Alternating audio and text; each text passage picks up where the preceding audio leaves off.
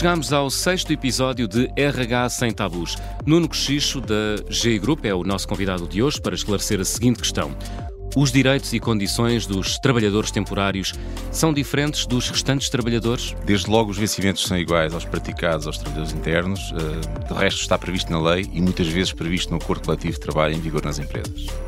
Eh, têm os mesmos direitos e o número de dias úteis eh, de férias como qualquer outro trabalhador em Portugal. E ao contrário do que se pensa, as empresas de trabalho temporário não ficam com uma percentagem do salário dos trabalhadores. Isso é um mito.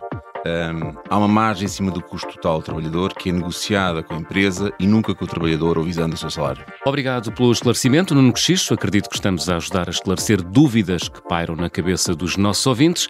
Até ao próximo episódio.